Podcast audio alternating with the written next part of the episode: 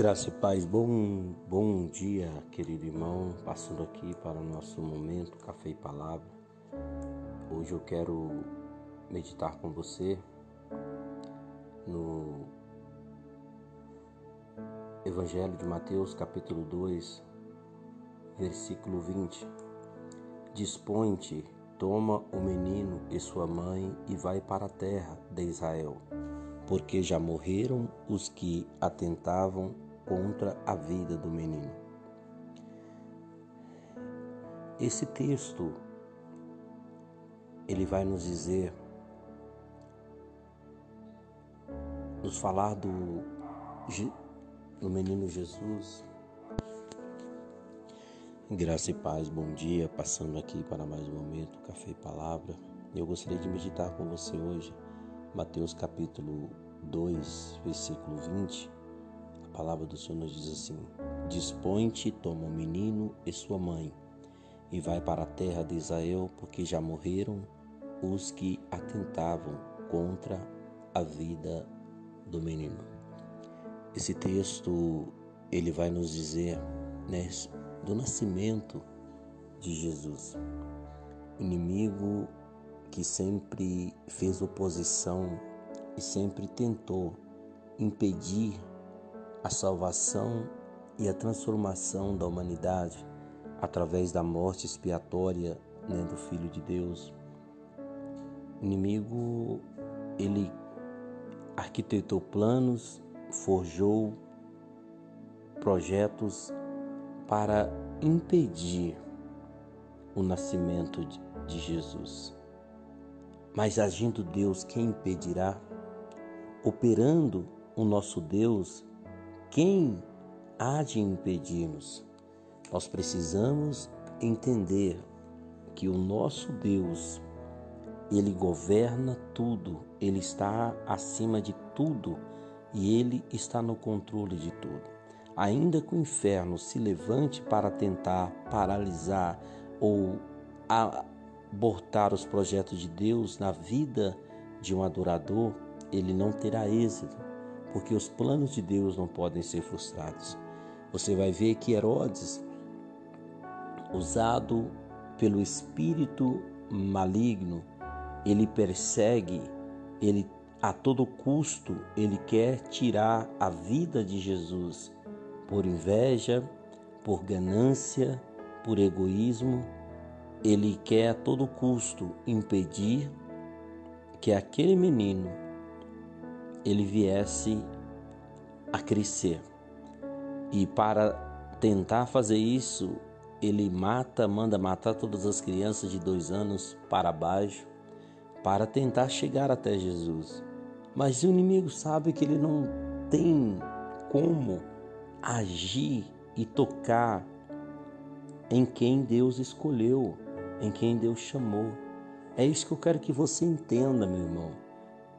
Ainda que se levante vendavais contra a tua vida, aquilo que Deus prometeu para a tua vida vai cumprir.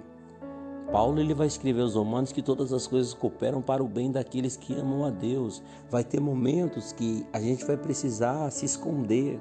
Vai ter momentos que nós precisamos entrar em cavernas mas não é sinônimo ou sinal que fracassamos ou que fomos derrotados, vencidos, não. Mas Deus está dizendo: ei, é apenas um momento, é apenas um tempo para que eu venha tratar com seus inimigos.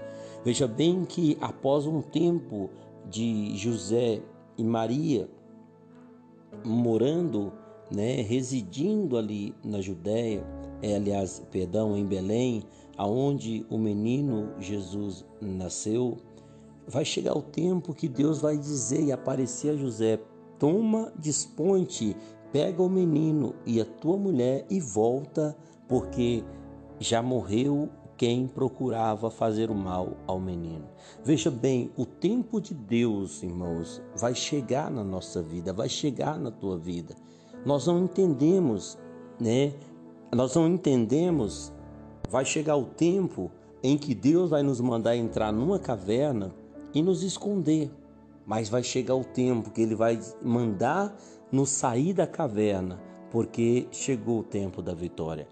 Né? Então, assim, assim como foi, querido, com Jesus, vai ser com a minha vida e com a tua vida. Aquele que nos guarda, ele não dorme, ele não dormitará. O Salmo 121 nos diz isso. Aquele que nos guarda não dorme. Então, confie no Senhor. Confie e acredite, os planos de Deus vai acontecer na tua vida. Passe o tempo que passar, mas o Kairos de Deus vai chegar na tua vida. Eu profetizo, eu profetizo a tua vitória, profetizo o teu milagre, profetizo que no nome do Senhor a tua roda vai girar. A tua roda vai girar e Deus vai te trazer para o lugar chamado vitória. Então somente creia, então somente persista, então somente acredite no trabalhar de Deus para a tua vida. Amém? Senhor, meu Deus e meu Pai, nós te glorificamos e te exaltamos, porque entendemos que só em Ti está a nossa vitória, só no Senhor está o nosso socorro, só no Senhor está o nosso milagre.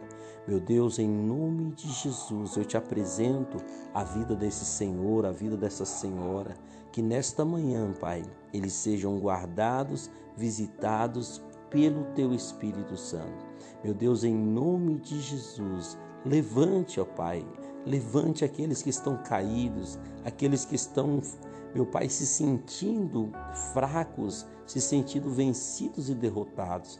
Meu Deus, que eles possam ser renovados, reabastecidos pelo poder do Senhor Jesus.